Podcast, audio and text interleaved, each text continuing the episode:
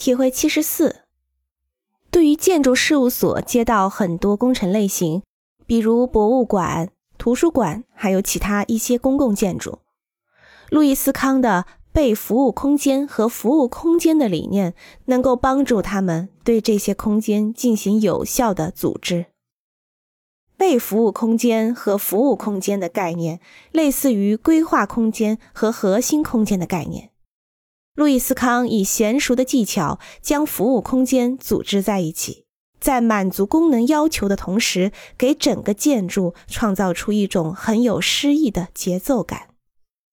路易斯康在德克萨斯州的金贝尔艺术博物馆中就很好的运用了这一点。他将服务空间作为空气调节系统，被服务空间也就是展廊来进行有规律的布局。